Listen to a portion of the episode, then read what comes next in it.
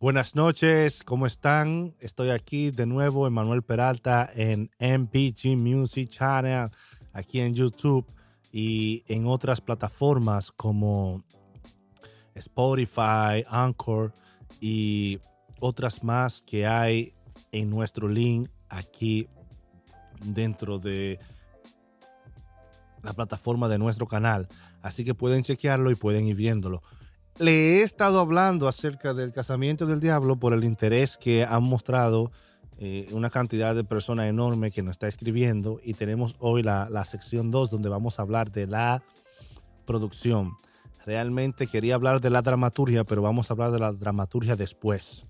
Hoy vamos a hablar de la producción. Una vez esta obra esté escrita, cómo empieza la producción a andar en mi mente. Ya tenemos mucho tiempo produciendo obras de teatro, trabajando con actores, con directores, tanto en República Dominicana como en los Estados Unidos, distintos tipos de eventos, y ya tenía una idea clara, más o menos, eh, de cómo se debería eh, llevar a cabo, más allá de la escuela, más allá de las aulas, sino en la realidad, cómo se lleva una producción de teatro. Entonces, eh, me llegaban un montón de personas a la mente que uno dijera, bueno, ¿y cómo, cómo, cómo, cómo va a empezar? Dos personas ya estaban eh, directamente involucradas para mí, que era la actriz Luisa Aguado desde España, con la cual venía ya hablando con los borrones, ya ella había leído varios borrones, borrones de la obra, y le encantaba. Ella quería hacer ese personaje, aunque fuera fuerte, como ella misma decía. Y yo no quería ser el actor de la obra. Yo quería ser solo el director y productor. Pero se nos presentó un déficit de dinero y también tuve que actuar en la obra. Tuve que actuar en esa obra porque el déficit era muy grande. Entonces, los actores que estábamos buscando, eh, bueno, no llegamos a ningún acuerdo, pero no voy a mencionarlos, pero no llegamos, no pudimos llegar a un acuerdo de trabajo para, para ensayar, para empezar este proyecto, impulsarlo, porque todavía no ha terminado.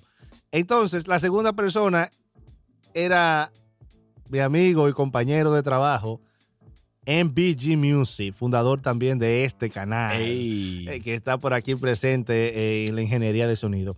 ¿Por qué Marino Batista era una persona realmente eh, que era interesante para el proyecto. Queríamos cambiar la estructura de la producción que habíamos hecho hasta ahora. Y se me ocurrió Marino. Dije, Marino, que está terminando o había terminado ya. No, eh, estaba en proceso. Estaba en proceso de terminar la ingeniería de sonido y había trabajado con él en otros proyectos de otros directores. Yo había trabajado como actor y él o como productor o asistente de producción. Ahí atrás. Sí, y Marino siempre con su boom o behind the scene. Entonces yo le llamé y le expliqué, le dije, te voy a mandar esta obra por correo si te gusta, para que nos involucremos. Le mandé el presupuesto, hablamos de eso. Marino se puso un poco resistente. Claro, bro. ¿Qué pasó, Marino? Ahí? No, no, es que tú sabes que uno ha tenido una mala experiencia fuerte en el teatro de Washington Heights. Y yo dije, espérate, tú eres de lo mío, Manuel, pero vamos a... Vamos, no, no te dije del presupuesto y eso, pero te dije para yo valorizarme también. Ya. Porque es que había hecho demasiado trabajo gratis. Dije, vamos, vamos a ponerlo ahí, como tú sabes, una, una colaboración, vamos a decir. Ya. Entonces ahí ya tú sabes, me entregué el proyecto como si fuera el mío también. Y así mismo fue. Y, y, ahí cuando ya Marino dijo sí, eh, ya yo dije, tengo gran parte. Tenemos la actriz, tenemos el sonido, un buen sonido asegurado. Claro. Tenemos eh, eh, una gestión de los derechos, de la música. Tenemos cualquier cosa que queramos inventarnos a nivel de sonido, porque era muy interesante. ¿Por qué el sonido era tan interesante? Porque en todas las obras que he realizado, le hemos puesto bailarines, le hemos puesto coreografía a la obra y ha quedado sumamente interesante. Y esto viene desde show que hacía en Santo Domingo con la productora Génesis Brito, eh, Daniel Reyes. eh, Giancarlos Matos, Moisés García, que habíamos trabajado algunas producciones que quedaban sumamente interesantes. Entonces Sí. yo dije, tenemos que asegurarnos de un buen sonido porque anteriormente no nos asegurábamos de esas cosas. No. Teníamos, y yo veía que en Washington Heights y en otras partes de aquí en los Estados Unidos, el sonido se le echaba de menos, como que si no importara, como que si el la sonido... comunidad hispana. La comunidad hispana, exactamente. Entonces me di cuenta que el sonido iba a ser parte importante de lo que es este proyecto, con la música, eh, con la gestión de los derechos de la música, con lo que era armar los efectos de sonido, Sí. con los cortes, porque era sumamente interesante. Y entonces ya dije, ya esto está casi cuadrado en la producción. Ay. Entonces nos faltaba todavía un dinero y, y hablé con un amigo que se llama Eduardo, Eduardo Luna, eh, muy conocido en, en Nueva York, en el área de la producción eh, artística, eventos y cine. Pues entonces me comuniqué con él, que a la vez teníamos un amigo en común, un empresario, se llama Larry Villalobos, una persona que apoya la cultura y el arte hispana Sí. sobre todo siendo venezolano, Muy apoya bueno, eh. mucho los dominicanos. Entonces, nosotros nos reunimos con él, hablamos con él, nos, nos juntamos con Chino Aguacate, que Ah, también sí, nos dio un sí. apoyo, y trabajamos con, con- con- con ya la parte financiera de lo que era el proyecto y cerramos ya con, a pesar de que no logramos alcanzar todo el dinero que necesitábamos para impulsar la producción, Sí. pero nos dio para, para hacer los, los ensayos durísimos que, Sí. que- que pudimos hacer y comprobar eh, eh, los aspectos de esta producción durante varias funciones que van a seguir después. Y fue una experiencia enorme con ellos. Nos reunimos en Cachapa y más, Ay, me acuerdo. donde, donde él es...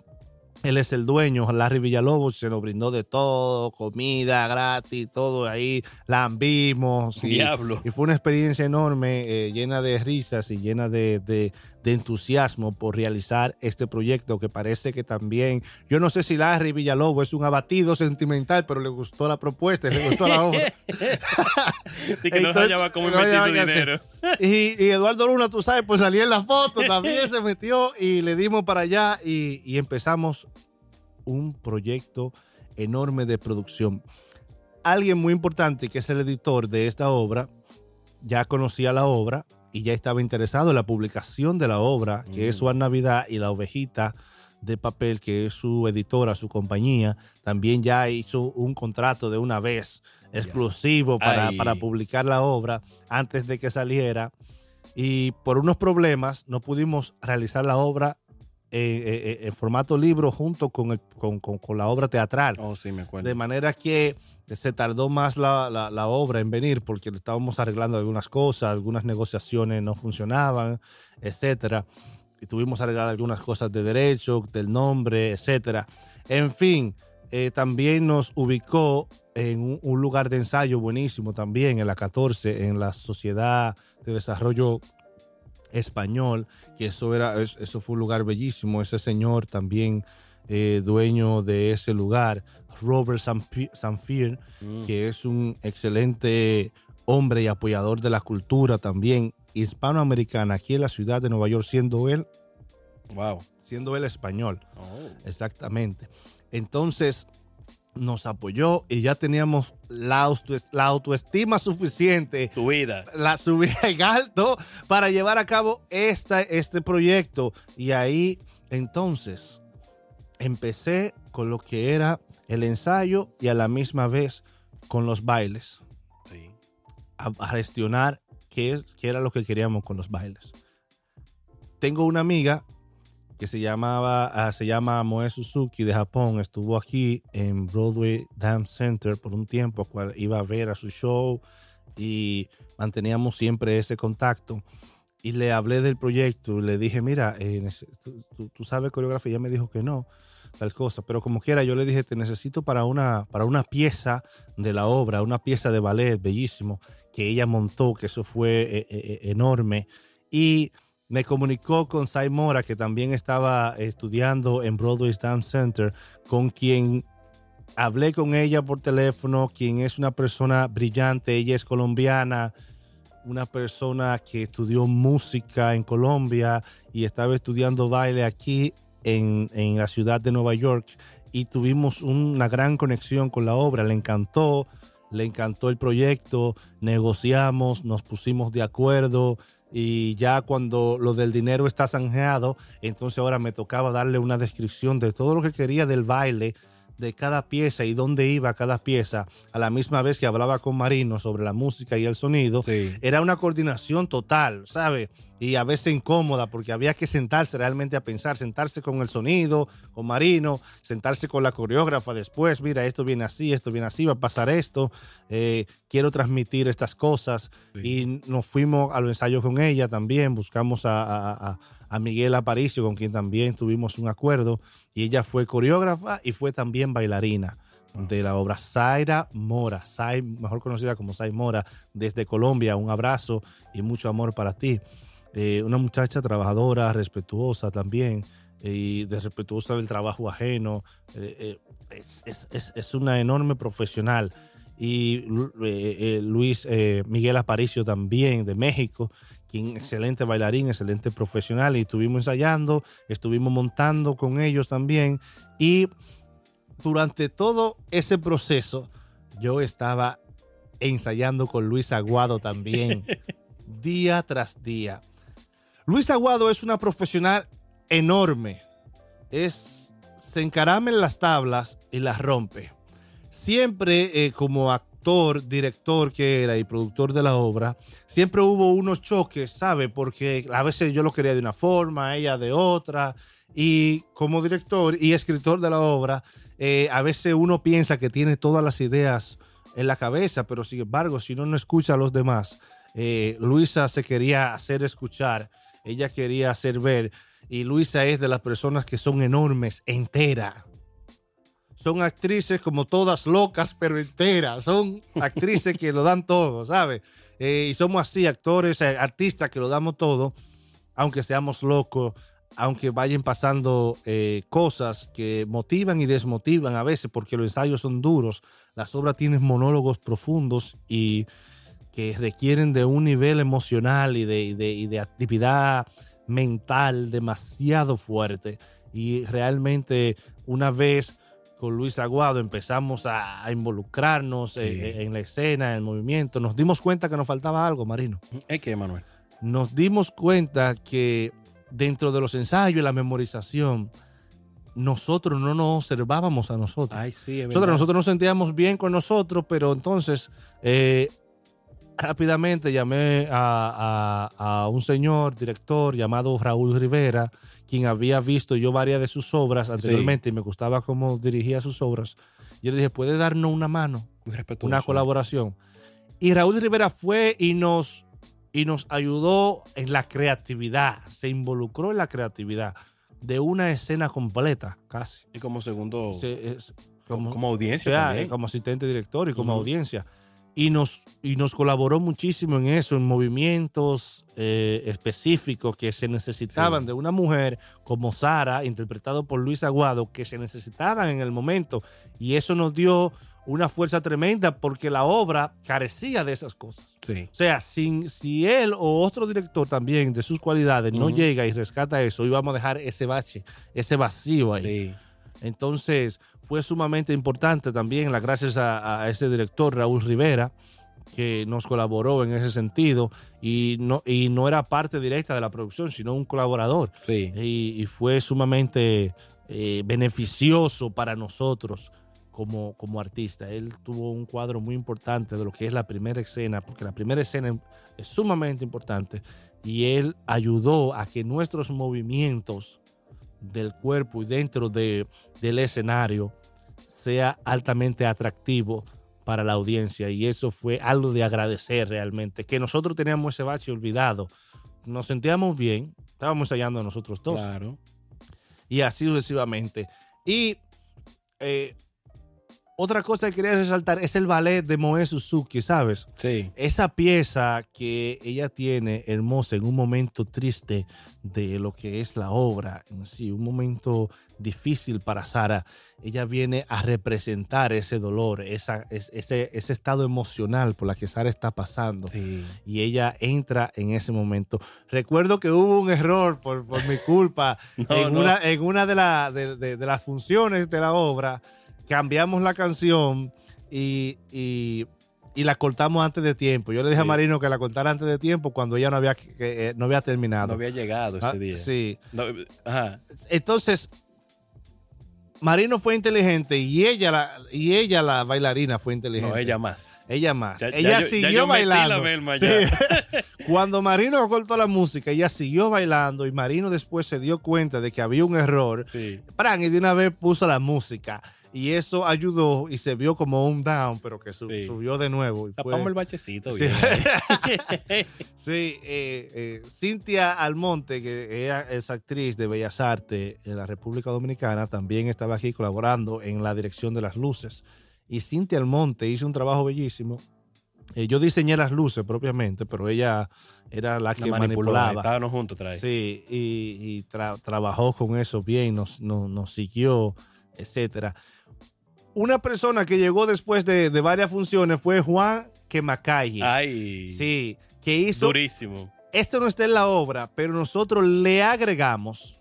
Un Nosotros upgrade le hicimos ahí. ya le hicimos un update. le agregamos ese personaje que era el diablo, un personaje místico eh, eh, que llegaba a atormentar a, a- la- a las dos parejas en relación. Fue algo, es algo que no está contemplado en el libro, pero es algo que está, que estaba en, la- en las ideas y que impactó muchísimo a la Sí. gente. A la gente le encantó ese personaje de Juan Quemacalle, eh, eh, recién llegado de, de, De de- Santo Domingo. de Santo Domingo. Sí, yo le dije, bueno, aquí tiene un papel desde que llegue. Entonces aquí, eso fue lo que no llegó y esa fue la idea que, que montamos. Entonces, una producción e- es, es algo de creatividad de mucha gente. Y nosotros los hispanos debemos de empezar a enseñar los aspectos de nuestras producciones al mundo. Los, los aspectos artísticos nuestros, dar lo mejor. Estamos en una etapa en la cual necesitamos cambiar el curso de las producciones en, en los Estados Unidos Sí. aquí en Estados Unidos, en las grandes ciudades donde habitan muchos hispanos, tenemos la mala suerte de ser mal representados. Sí. Estamos siendo mal representados por muchos artistas vagos, envidiosos, Ay, sí. llenos de odios, mediocres y a veces simplemente con falta de pensamiento alto. Tienen un pensamiento bajo sobre sí mismo que lo reflejan en sus proyectos, Ujú. lo reflejan en sus obras, lo, refle- lo reflejan en su escritura.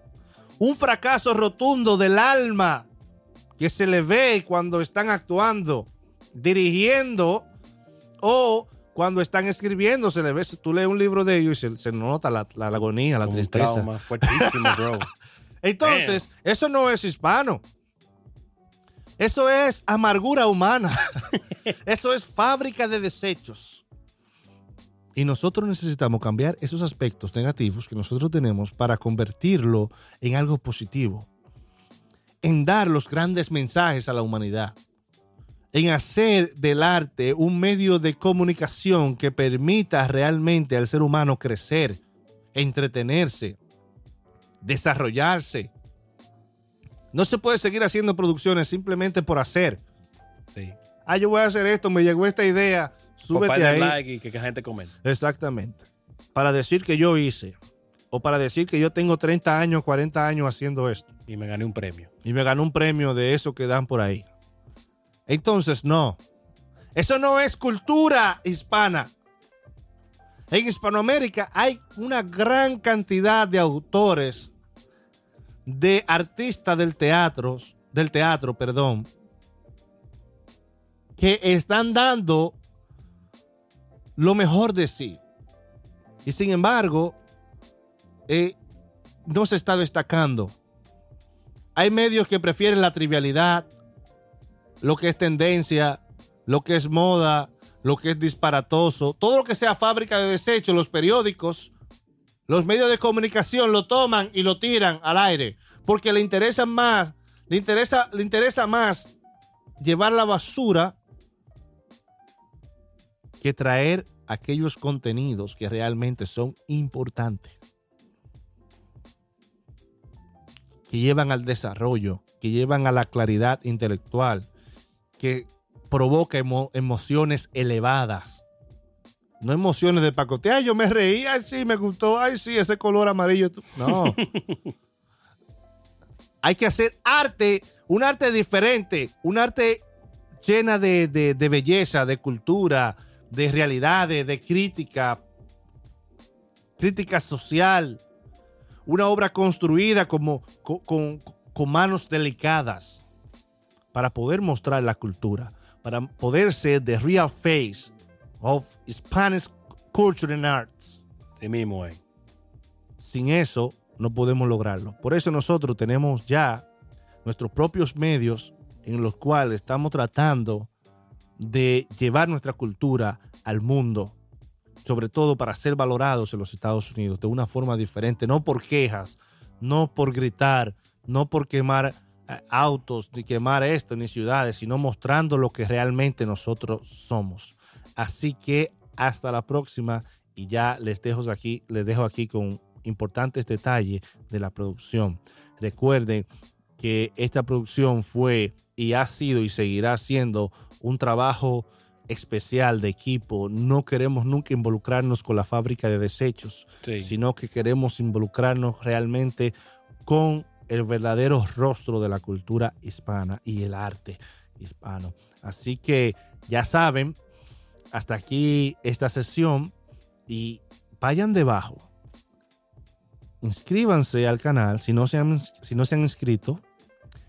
Chequen los links que hay. Ahí está todos nuestros productos, nuestras redes sociales, lo que hacemos, lo que decimos. Y por favor, entren, vean quiénes somos nosotros, apóyennos, denos de, su, de su tiempo para conocer más la cultura y el arte hispano aquí en los Estados Unidos. Muchas gracias y recuerden siempre seguirnos en nuestras redes sociales que es muy importante para estar al día con las cosas que estamos haciendo. Muchas gracias y que pasen buenas noches.